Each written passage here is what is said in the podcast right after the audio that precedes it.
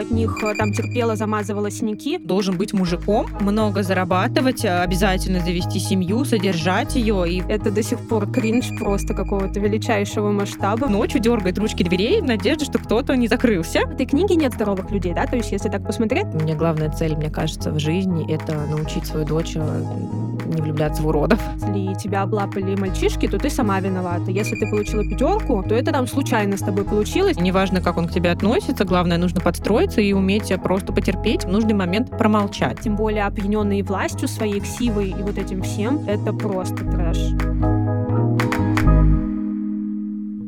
Всем привет! Это Юля, Катя и наше литературно-психологическое шоу «Книга отзывов», где мы обсуждаем прочитанные книги и стараемся посмотреть на героев и ситуации с точки зрения современной психологии. Привет-привет. А еще наша цель — это вдохновить себя, меня. В первую очередь, Юле не нужно это вдохновение, и вас э, читать больше, думать э, глубже и вообще знакомиться с классной, современной и не очень литературой. И это первый выпуск второго сезона нашего подкаста, который мы посвятили определенной теме. В новом сезоне мы будем говорить о российских писательницах и их произведениях.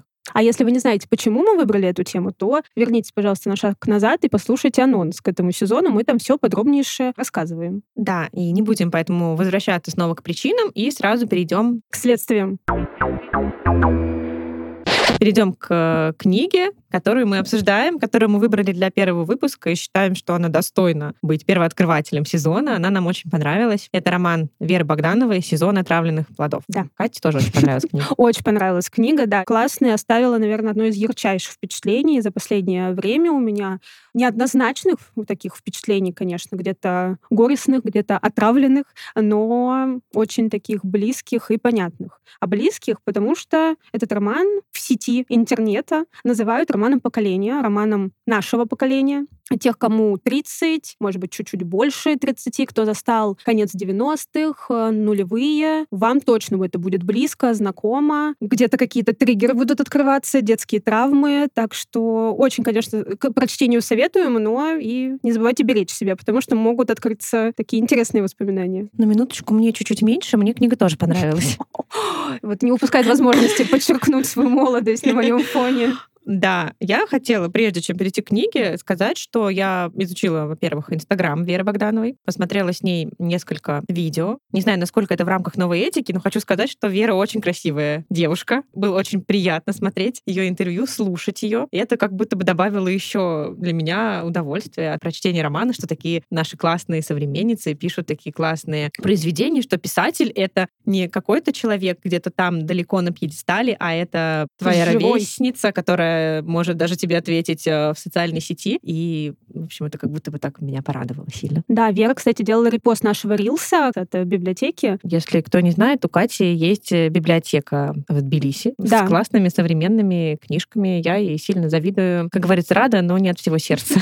У нас, кстати, действительно много российских авторов и авторок. Мы постоянно пополняем и заказываем. Сезон отравленных плодов у нас тоже есть. Так что заходите. Можно погуглить библиотека Тбилиси, инстаграмы, пожалуйста, подписывайтесь. Ну вот, ладно, реклама закончилась. А, Это наша первая рекламная интеграция за бесплатно. Бесплатно. Бесплатная реклама Катиных проектов. Вот, сезон отравленных плодов. Давай кратко расскажем, о чем книга. И О дальше любви. Да, это книга, в первую очередь, о любви. Это книга о поколении, как Катя уже сказала, э, поколении людей, взрослеющих в конце 90-х, в начале нулевых годов. И в книге три главных героя. Это девочка Женя, это ее двоюродный брат Илья и родная сестра Ильи Даша. Основная канва романа посвящена тому, что между Женей и Ильей есть э, чувства. а, Любовные. да, то есть это какое-то взаимное влечение, симпатия, влюбленность, которая у них зарождается в достаточно юном подростковом возрасте и проходит как бы с ними через всю, можно сказать, жизнь. И так как они брат и сестра, то это не может не сопровождаться, как вы понимаете, драматичными событиями. И есть еще Даша, которая находится как-то рядом с ними, но она выпадает из их вот этого узкого круга из двоих человек. У нее свои драмы, свои сложности. Вот. И о жизни этих троих людей нам и рассказывает Вера Богданова. Помимо этого мы можем наблюдать поколение родителей. А лучше бы не наблюдали, если честно. А, да, мы сейчас отдельно об этом поговорим. И вот, э, собственно, история такая, но я хочу сказать, что для меня это произведение ценно не столько ты вот сюжетный конвой любовных отношений, сколько тем, как описана эпоха в этом произведении. Мне кажется, что могла бы быть э, какая-то и другая даже сюжетная линия, но то, как э, Вера описывает именно дух эпохи, насколько это сделано детально, через какие-то мелочи, через майки с Кейт и Лео и Титаником. У меня не было такой майки. Вот я тоже все-таки чуть-чуть помладше. Я помню, что у девочек во дворе, которые были года на 3 на 4 меня старше, у них были. Меня им, тоже не было. Им типа было лет по 14, а я была еще там, не знаю, первый класс, может быть. И у меня такой майки не было. Еще у меня не было вот этой юбки на запахе. Помнишь такие цветастые? Тоже они у всех вот были подростков. А я тогда еще, видимо, не знаю, что там дети носят. Но у меня зато был кассетный плеер. Я помню, как мне мне его папа привез э, из областного центра в подарок, э, или откуда-то они с мамой вернулись, и у меня был у первой из моих подруг кассетный плеер. Ого! Вот. И я очень его любила. Зелененький с черненькой штучкой, чтобы цеплять его на джинсы и ходить. И, в общем, в книге очень много таких а, разных деталей, описание того, что идет по телевизору, описание музыки, описание каких-то предметов одежды, бытовых предметов. И может показаться, что это какая-то ностальгическая, сентиментальная история, но кроме этого мы наблюдаем и очень тревожный дух эпохи, который присутствовал в то время. Да мы только его там и наблюдаем, мне кажется. Это вообще, ну если ну, да. так э, копнуть, миллениалы — это же вообще очень тревожное поколение, да, вот это вот, которое не понимает, куда себя деть, которые никак не могут реализоваться, понять, э, кем они хотят стать, когда вырастут, и там часто с перфекционизмом и так далее. По моему такому субъективному очень мнению, действительно, корни этой тревожности могут лежать вот в этом вот детстве, которое полно какой-то просто неопределенности, где у тебя там маньяки э, в каких-то крупных городах взрываются метро, в... начинается где-то война, и у тебя по городу едут танки, и родственников призывают и забирают. И это все, конечно, очень э, интересное, скажем так, детство, которое не могло не оставить э, след на наших э, сердечках и психиках, и даже топики с Лео никак не смогли это исправить, к сожалению. Я прочитаю цитату, которую я прям подчеркнула в книжке, которая, мне кажется, отражает как бы суть вот этой тревожности. Как жить спокойно, зная, что тебя вот-вот могут взорвать и отравить, избить и расчленить, сжечь в вагоне метро, удушить дымом, размазать по стенам вагона, когда ты будешь ехать на работу. Нельзя быть счастливой, особенно сейчас, когда в обычной школе могут три дня мучить и убивать детей. Нельзя ездить на метро, ведь каждый с рюкзаком или чемоданом может быть шахидом. Нельзя летать на самолетах, порой они не долетают. Вокруг все заминировано, и струн, которых нельзя касаться, становится все больше. Да, мне лично это очень знакомо, потому что я как э, человек из деревни, я лично там, каких-то взрывов э, не помню, но до нас долетала, естественно, информационная uh-huh, вся вот uh-huh. эта шумиха. И когда я после 11 класса поехала в областной центр, опять-таки город Саратов, и нужно было подавать документы в университет, я не смогла зайти в троллейбус или в автобус, в котором была женщина в хиджабе, полностью вот в черном одеянии. Я решила, что я подожду следующую маршрутку или трамвай, потому что, во-первых, у нас в Камышине извините, такого нету. Я совершенно была не, непривычна даже вот визуально такое видеть. Если я говорю такое, это не значит, что я как-то плохо отношусь, просто эта картинка действительно на меня произвела тогда очень большое впечатление и такое прям оцепенение, что ты не смог себя заставить э, шагнуть в, в эту маршрутку. Ну и как бы до сих пор на самом деле в метро я могу выйти из вагона, если мне кажется, что какие-то странные люди, что какой-то подозрительный рюкзак у человека или еще что-то. То есть я могу там сбавить шаг, пропустить его или какие-то такие вещи, смекалочка еще присутствуют. И еще я помню в детстве я не могла уснуть полночи, потому что под окнами какие-то люди разговаривали, и мне показалось, что они обсуждают, что они заложили бомбу в какой-то подъезд, и я ну, пыталась расслышать, что они там разговаривают. Естественно, ничего такого не было, это какие-то алкаши были. Вот, но моя детская фантазия дорисовала, что все, я уже дальше не жилец. Моя психика как-то с этим справилась, я не могу сказать, что я супер тревожный человек, там никакого тревожного расстройства расстройств у меня не, не диагностировано, но это действительно такие вот штрихи эпохи, и музыка из криминальной России — это до сих пор кринж просто какого-то величайшего масштаба. Мне кажется, дети 90-х прям очень помнят вот эту вот э, ужасную мелодию, от которой действительно мурашки по коже бегут. Это действительно трэш какой-то. Блин, я сейчас вот расскажу все свои детские страхи. Еще в какой-то момент я увидела какой-то ролик в криминальной России, и у меня был страх идти купаться, потому что мне казалось, что пока я буду в ванной, в квартиру залетят какие-то грабители, убьют моих родителей, и я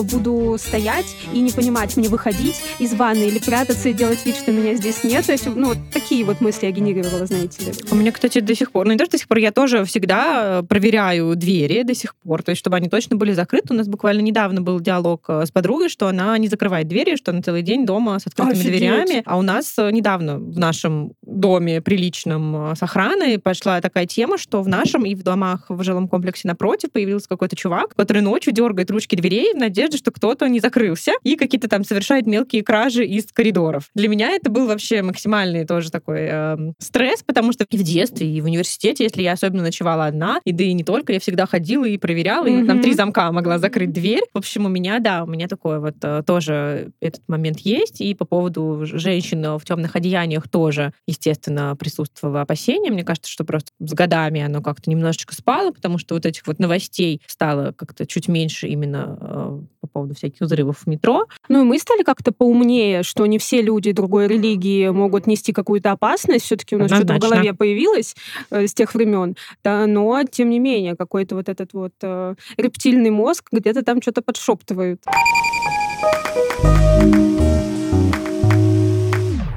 Вот как раз возвращаясь к книге, что у Жени, у главной героини, уровень тревоги перерос. Такое ощущение, что всякие взрывы, теракты происходят из-за того, что она совершает неправильные выборы в жизни, что вот она поцеловалась с двоюродным братом, и поэтому взорвали павильон метро, например. Это называется ОКР. АКР или обсессивно-компульсивное расстройство – это психическое расстройство, для которого характерны навязчивые мысли, образы или идеи и повторяющиеся действия – то есть она стала на себя затягивать ответственность за вот эти все поступки. Вот, э, Катя, может, что-нибудь расскажешь? Женя, на самом деле, собрала прям букет расстройств различных, то есть у нее и ОКР, связанные, ну, вот с такой вот не совсем ритуальностью, но все-таки, да, вот такие искаженные причинно-следственные связи, то взрывы из-за меня, что мне нужно делать какие-то супер правильные вещи и правильно поступайте, только тогда в мире будет какая-то безопасность. Плюс у нее расстройство пищевого поведения, у нее зависимость алкогольная, которую она в какой-то момент э, сможет э, преодолеть преодолеть, но тем не менее, да, зависимость, как мы обсуждали в последнем выпуске первого сезона, зависимости дело такое очень гадкое, и сказать наверняка, что я избавилась от этого практически невозможно. Конечно, там и эпоха, и еще Женины дебильные родители приложили руку, не знаю даже, что большую руку там приложила, но она, конечно, такой продукт э, воспитания, продукт своей эпохи, очень травмированный ребенок, который вырос в травмированного взрослого. Причем внешне это человек же ну, вполне нормальный, ну, как успешный даже, да, по каким-то ну, критериям. Знаю, по каким она критериям Ну, то есть она, она ходит в офис, она работает, там, зарабатывает деньги, там, может э, себя обеспечивать сама. То есть в целом нормальная, обычная жизнь человека в каком-то региональном городе. Ничего супер примечательного. То есть она со своими расстройствами не валяется там где-то под забором или не спилась или что-то она в какой-то момент начала уже на работе бухать. Да, то есть там был такой момент, но в целом она обычный среднестатистический житель Владивостока, ничем не примечательный, а внутри у нее действительно сразу несколько психологических э, проблем. И это тоже, да, такая обманчивая история, что мы сможем сразу вычислить в толпе человека с расстройствами, а, что человек с депрессией не может ходить там с чистыми волосами и улыбаться и смотреть комедии. А, нет, он может все это делать, и человек с тревожными расстройствами тоже там может ходить на работу и выполнять свои рутинные задачи. Просто мы не понимаем, сколько сил им это стоит, и то, что относительно здоровым людям дается просто, людям с ментальными проблемами нужно вложить туда очень сильно много фокуса, много ресурса и так далее. Ну, в целом в этой книге нет здоровых людей, да, то есть если так посмотреть, может быть, в принципе, это угу. и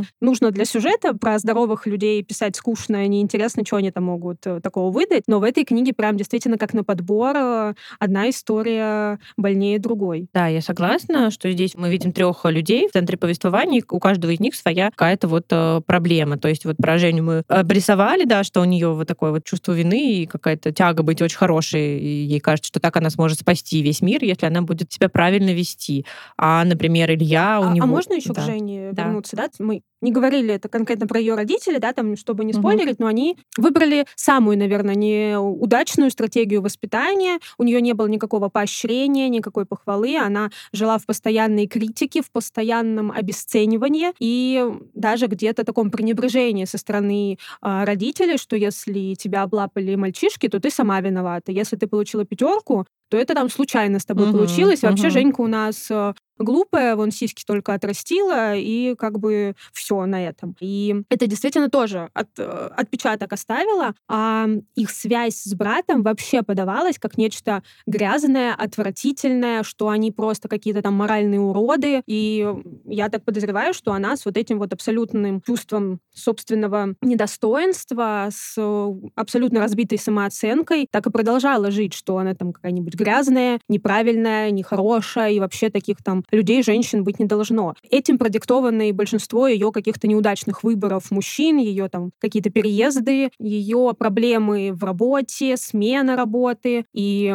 отсутствие каких-то суперкарьерных достижений тоже связаны, я думаю, с этим. Ты вот сказала по поводу там поощрения, что да, ее родители никак не способствовали ее вообще психическому здоровью. Я вообще, когда читала эту книгу, у меня был такой вопрос глобальный, почему взрослые такие злые в этой книге, потому что мне повезло, вероятно, и я в детстве не столкнулась э, с такими проявлениями со стороны родителей. У меня была очень поддерживающая среда в детстве. То есть, да, там были какие-то моменты, там, кто получил пятерку, а кто четверку. Ну, вот это вот как бы... Почему не пять? Почему не пять, да, но это все-таки не было в таком э, формате, как описано здесь. То есть, безусловно, как бы все родители в целом совершают ошибки, это, это жизнь, но здесь именно это все гипертрофировано, страшно, жутко. Я не могу вообще этого никак понять. Безусловно, это тоже поколение, которое оказалось на каком-то стыке эпох, э, что их привычная жизнь разрушилась, и им пришлось буквально выживать вот в хаосе, который творился. Им тоже наверняка было страшно, потому что тебя могли просто пристукнуть на улице, кому-то пришлось э, свою любимую работу оставить и идти торговать на рынок. Безусловно, страшное время, но мне кажется, все равно это не повод быть жестоким к своим детям. И, кстати, мне кажется, отдельно здесь стоит выделить бабушку вот э, этих детей, что она как будто бы самый человечный взрослый здесь. То есть она как-то там все время пыталась проявить участие к своим Мне кажется, внукам. это на контрасте так выглядит. Ну, она была, ну, как бы каким-то обычным человеком, она не была какой-то там супер эмпатичной, и она дарила какие-то книжки Жене, да, что-то такое, но... Но она за нее вступалась периодически. То есть там было, например, Ну, как сцена... будто это ни к чему не приводило особо. Ну, да, но я вообще как бы говорю, что она не была жестокой.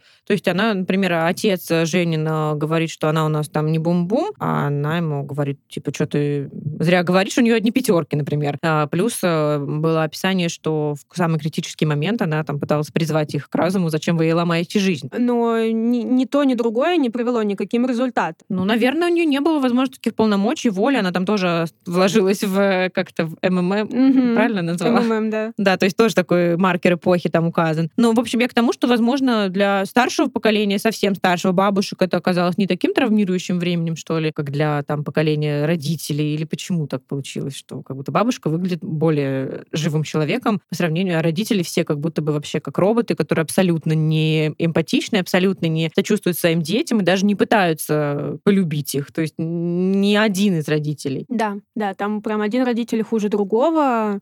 Наверное, меньше всего, конечно, повезло Даше с Ильей, потому что их мать просто очень специфическая женщина, которая не только ничего позитивного не внесла в их а, воспитание, но еще и максимально изуродовала их психики своими установками, которые ей самой в жизни ничего угу, удачного угу, не принесли, угу. но она почему-то продолжала эти же установки передавать дальше по поколению.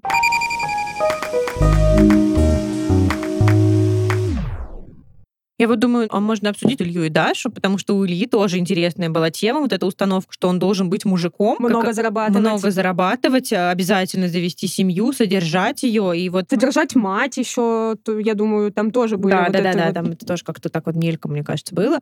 То есть э, и вот он э, в каком-то вот этом несчастном браке существует, э, ему одиноко постоянно, он чувствует, что он живет какую-то не свою жизнь, но вот эта вот установка, что нужно быть мужиком, она его Держит. Не, да, держит. Хотя, возможно, сама по себе вот это вот такой настрой, что нужно стремиться к большему, он и неплохой. Но почему-то в его случае он э, оказался негативной какой-то вещью. На самом деле, это частая история в психике, что одно и то же действие мы можем себе продать по-разному. Угу. А, там, не знаю, какие-нибудь пробежки по утрам. Можно себе продать, что мне это нужно, чтобы там 60 лет с внуками ходить в походы и хорошо себя чувствовать, а можно себя заставлять это делать, чтобы не быть жирной. Мгм. И одно и то же действие может как помогать, а может отравлять абсолютно жизнь. Поэтому очень важно, как мы с собой разговариваем, какими терминами, на каком языке э, употребляем мы там какие-то обзывательства, оскорбления в свой же адрес, либо мы правда можем пойти себе навстречу и пожалеть себя, какую-то близость э, себе оказать. Поэтому даже самые благие намерения можно вложить в голову детей абсолютно, абсолютно ублюдским способом, и это будет только на вред. Как вот и случилось у Ильи. Ему, может быть, еще что-то и адекватное пытались вложить в голову. А вот у Даши там просто винегрет ужаснейший какой-то. Там у нее, получается, еще и отец тоже такая черта 90-х, 2000-х, Мгм. какой-то а, бандит, а, Мгм, запойный, мгм. которого убили. А нет, он замерз сам по, по Да, пьянке. вот это жуткая тоже тема, что он не открыл ему дверь. Ладно, Да. не будем подробно. Но, то есть он погиб, да, скажем так. То есть он был такой случайно богатый человек, который при наличии денег а, растил Дашу как там принцессу, целовал ее в попу, а, но при этом был абсолютно нестабильным и в какой-то Избивал момент мать. избивал мать, в какой-то момент э, погиб и вообще оставил. И бразды вот этого воспитания взяла в руки мать, которая стала учить Дашу э, найти себе такого же мужика, как э, отец ее, можно сказать, какого-то богатого, сильного, э, чтобы он там мог э, защитить, чтобы он мог там заработать тоже много денег, неважно каким способом. Да, и неважно, как он к тебе относится, главное, нужно подстроиться и уметь просто потерпеть, в нужный момент промолчать. Да, то есть она прям полностью свою модель переложила на дочь, Очень хотя на ней эта модель не сработала, да, она сама привлекала только абьюзеров, от них э, Мгм. там терпела, замазывала синяки, в Мгм. итоге они там ее или бросали, или там еще каким-то скоропостижным образом исчезали, но почему-то она верила в успех этой стратегии, что вот Даше обязательно повезет, и она своего бандита на белом Мерседесе встретит. Мне, кстати, кажется, что здесь еще такой момент, что да, на самом деле для Даши отец был какой-то позитивной фигурой, несмотря на то, что он был явным бадюганом, что он постоянно вел себя агрессивно, он постоянно издевался просто по-страшному над ее матерью. Мне кажется, просто потому, что он к ней проявлял какие-то позитивные эмоции. Ласково называл, привозил ей подарки, и для нее этого оказалось достаточно, чтобы его выбрать своим фаворитом, просто потому что там от матери она такого особо не наблюдала. Но это же, ты же вот как мать тоже же понимаешь, что таким а воскресным отцом всегда быть проще, потому что ты не заставляешь там ребенка надевать колготки и Да-да. кормить его супом, а принес Барби, и ты герой. Ну, конечно, у меня, слава богу, нет э, такой ситуации. Ну, я просто к тому, что ты ближе к воспитанию детей, чем я. Да, но я стараюсь, наоборот, мне главная цель, мне кажется, в жизни — это научить свою дочь э, не влюбляться в уродов. Хорошая цель. А Вот, и я считаю, что хороший отец тоже очень важную роль в этом играет. На примере Дашиной истории, на самом деле, очень круто проиллюстрирована суперактуальная проблема вообще домашнего насилия и того, что порой женщине избавиться от этого можно только воспользоваться его же методами, и порой проще сесть за решетку, чем продолжать это все терпеть. И когда у тебя еще дети, это очень страшная ситуация, нет никаких рычагов управления до сих пор толком. И это прям суперактуальная проблема, она там очень так наглядно показана. И даже в конце книги Вера Богданова приводит реальную статью статистическую о домашнем насилии, о том, сколько женщин от него страдают. Да, это вообще супер актуальная тема. У меня сейчас еще крутилось в голове, я хотела сказать, что вообще история Даши самая ужасная из этой книги. Потом думаю, нет, блин, они все одинаково какие-то стрёмные. Но Даша, конечно, да, вот, наверное, вот эти вот главы, где описывалось э, вот эти вот ее последние отношения с домашним насилием, мгм. это был самый трэш в этой книге, который ты действительно просто шевелятся а, волосы. Да, к сожалению, этого там можно очень много прочитать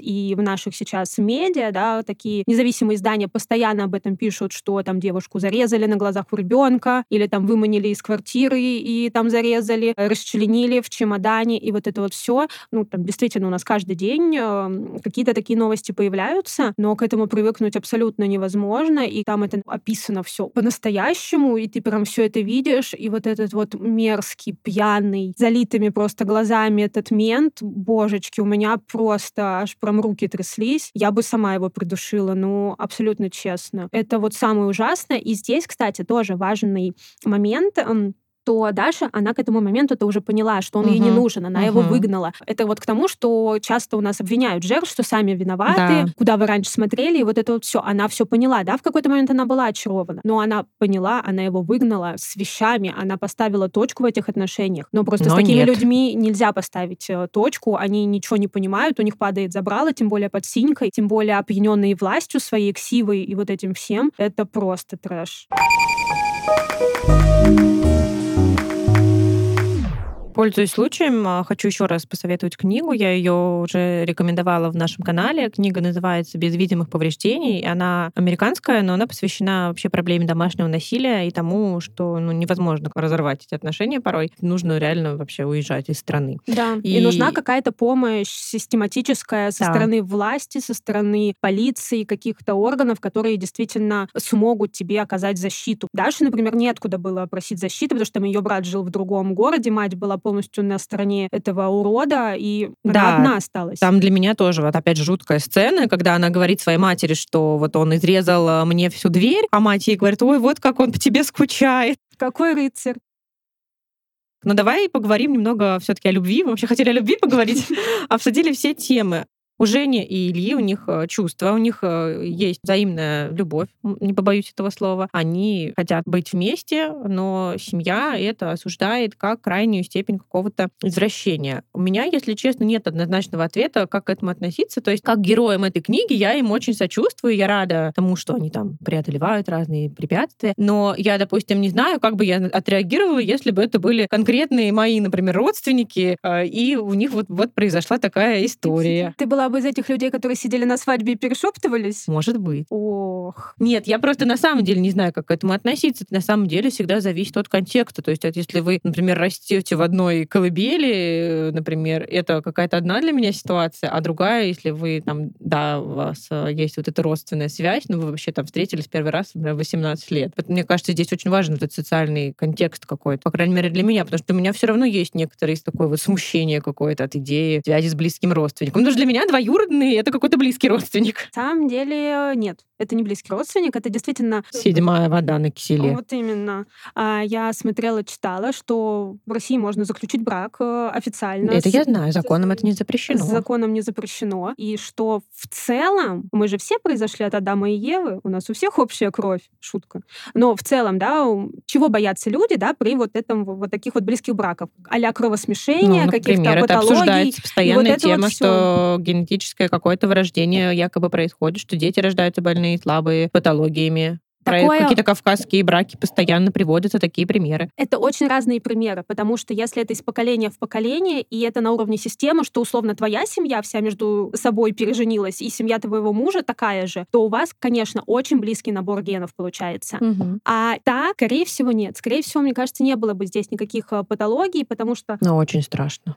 А и так страшно. На самом деле генетические тесты нужно делать всем, э, даже если вы, не знаю, там в разных странах э, родились э, и разных национальностей и рас, все равно нужно делать генетические тесты, потому что если у тебя там даже нет каких-то видимых заболеваний, все равно, кто там твой несет генетический код, это всегда вопрос. И как он сцепится с генетическим кодом будущего партнера, это еще один большой вопрос. Поэтому это, конечно, лотерея, и я даже, если честно, не уверена, что правда такие браки, ну вот так вот разово, да, скажем так, они прям увеличивают твои шансы в этой генетической лотерее проиграть. Но опять-таки здесь нет нарушения никаких э, границ. Это по супер обоюдному согласию. Угу. У, вот отношения, которые описывались между ними на заре, скажем так, когда они там учились в университетах, он ее там забирал, купил машину, вот это вообще, наверное, лучший момент вообще в этой книге, и это самые здоровые отношения, которые были в этой книге описаны. И просто вот единственное, что есть хорошее, взяли и испортили. Ну, это же, ну, что такое Ну, что за свинство? Я думаю, просто... Лучше бы родители Жени развелись. Я согласна. Это как бы не обсуждается, и я согласна, что очень я им сочувствовала. Просто в оправдании опять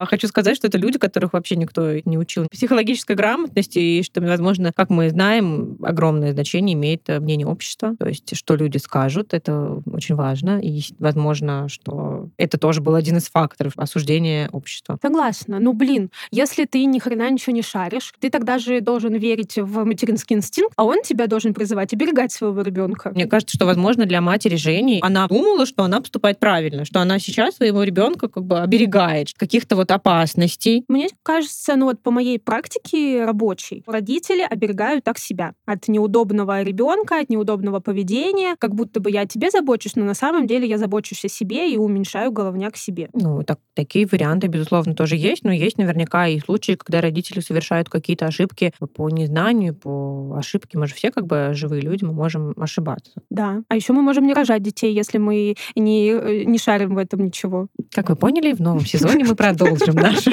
любимую тему рожать или не. Рожать,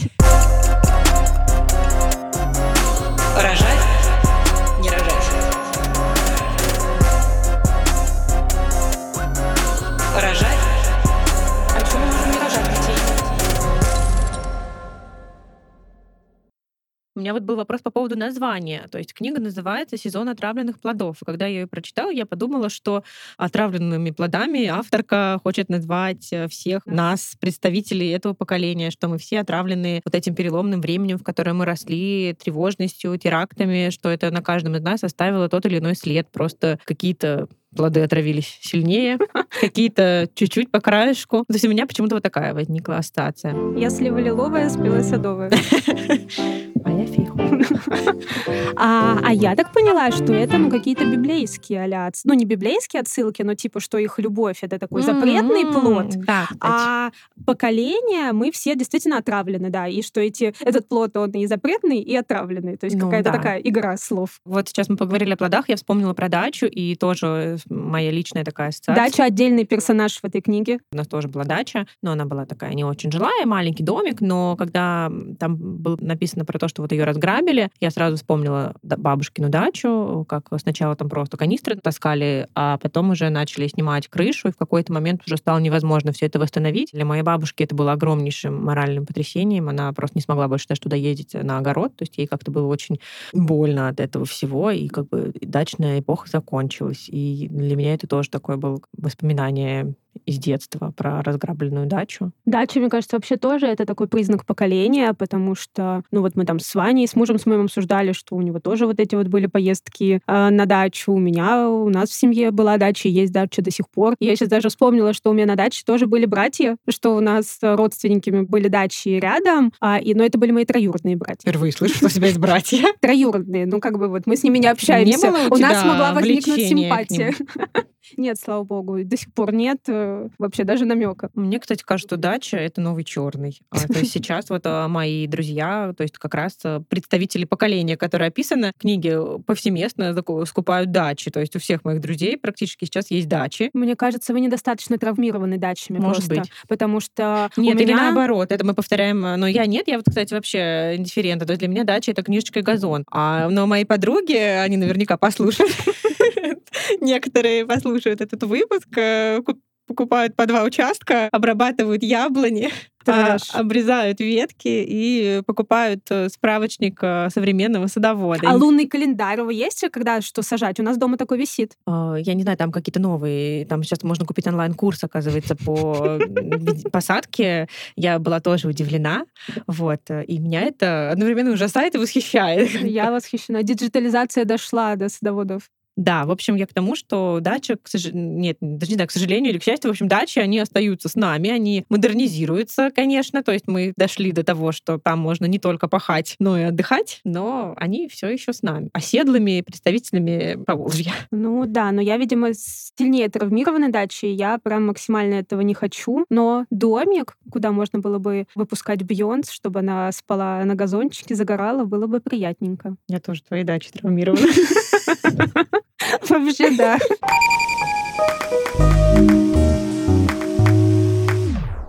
Про финал поговорим. А Как ты считаешь, это хэппи-эндом можно назвать? Вообще, возможно ли называть э, любой финал хэппи-эндом после всего происходящего? То есть, если происходит много-много-много ужасных событий, а потом что-то выравнивается, это хэппи-энд или это просто, слава богу? Ну, это, наверное, просто слава богу, и это же, знаешь, такой срез временной, что там будет дальше, неизвестно. Это mm-hmm. всегда немножко открытый финал, потому что то, что там у вас были хорошие отношения в 20 лет, еще не значит, что вы через сколько там 15 лет можете встретиться, и вы опять э, душа в душу, десны в десны будете жить. Совершенно mm-hmm. нет. Очень много все-таки вопросов, но то, что они смогли послать своих родственников куда подальше, географически, может быть, не очень далеко, но от них отдалиться, в Волгоград, на мою, можно сказать, малую родину. Это, я считаю, здорово, и это уже заслуга их э, психик. И если они приложат должное усилие, я думаю, это прям хорошо. Я думаю, это заслуга Веры Богдановой, потому что я смотрела интервью с ней, и она сказала, что она вообще у нее была версия сделать э, негативный какой-то финал, э, трагичный, но в какой-то момент она решила, что она не может так поступить со своими героями, что она хочет дать читателю надежду, и я ей за это очень благодарна, потому что мне как-то вот всегда вообще, когда я читаю какую-то тяжелую книгу с тяжелыми событиями, мне хочется, чтобы все закончилось как бы реалистично, но хорошо. То есть я, мне бывает не очень приятно прочитать кучу чернухи, и еще в конце чернуха, и какой вывод я должна из этого сделать? А так я делаю вывод, что при должном приложении усилий мы можем как бы переломить ход событий. В этой книге у меня даже не было никакой рефлексии на тему того, хороший конец, нехороший конец. Он очень уместный. То есть вот мы опять-таки обсуждали в «Да, тогда и сейчас», что можно было как-то там поиграться с финалом и в голландском доме, и много где мы это обсуждали. Угу. А здесь я вот просто хавала все за чистую монету. Вот как мне сказали, что вот так вот должно быть. Я такая, ну, хорошо, значит, вот так. У меня не было никаких... Почаще бы тебе так. Ну вот мы к следующей книге перейдем, там будет немного по-другому.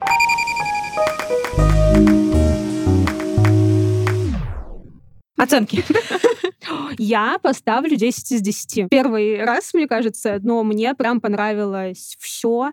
Очень много и ностальгии, и каких-то вот этих вот прикольных штук. И плюс еще и Волгоград там э, задействован. Ну, то есть вообще супер близкая какая-то локация. И тоже вот эти вот все события, связанные с терактами, это тоже все очень было близко и очень все понятно. Я имею в виду про волгоградские события. И сюжет нетривиальный абсолютно. Я когда читала mm-hmm. на обратной стороне, вот это кратенькое, там что-то про брата туда-сюда, я не думала, что это будет именно в таком ключе. Так что для меня это стало таким открытием. Сначала я тоже поморщилась. А я знала, я знала. Да? Ну, там было написано, что симпатия к я брату. смотрела обзор просто. И что, типа, Женя там больше, ее больше ничего не интересует, кроме ее брата. Я такая, ну, не знаю. Я решила не вникать. Сначала так скептически, но потом я поняла, что в этом нет какой-то вычурности, что это не специально, чтобы вас позадевать посильнее. Вот они там еще и брат сестру. Да, в десны бахаются. Вот это вот все. Это абсолютно уместно, это было очень обыграно. В сюжете нет каких-то, на мой взгляд, там дырок,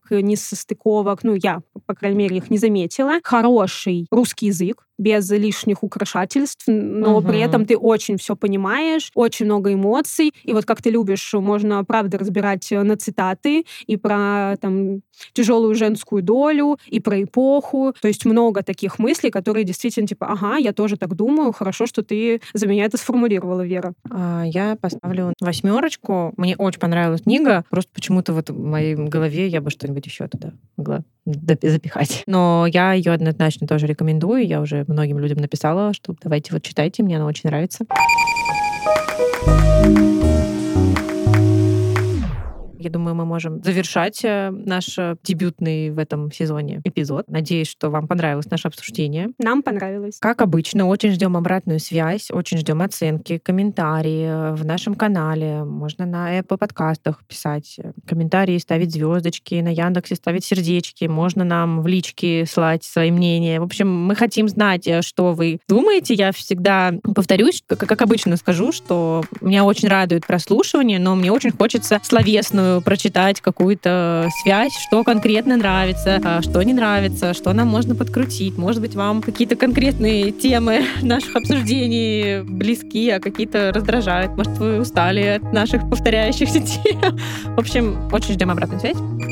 Спасибо вам, что вы с нами. Да, если э, вы находитесь в Тбилиси, приходите лично, э, кидайте книгу мне в лицо, если она вам э, не понравится, и высказывайте все, что вы об этом думаете. У нас в библиотеке эта книга есть, ее можно взять, почитать. И еще много других хороших и российских авторов и авторок, и зарубежных. Мы стараемся следить за ассортиментом, так что я думаю, даже самый искушенный читатель найдет что-то у нас интересное. Спасибо вам за те оценочки и слова, которые вы уже оставили. Это очень важно, ценно. Это очень помогает нам в продвижении, потому что Apple почему-то не хочет, э, и Яндекс тоже не хочет нас видеть и не хочет нам помогать в этом продвижении. Все своими Всё силами. куплено. Все самим, все самим. Поэтому, пожалуйста, не поленитесь, если у вас еще не горит красненьким сердечко в Яндексе, жмякнуть его. Если вы еще не поставили 5 звездочек в Apple, тоже это сделать. Мы будем очень сильно благодарны. Все, всем пока. До новых Пока-пока. Пока. Речь.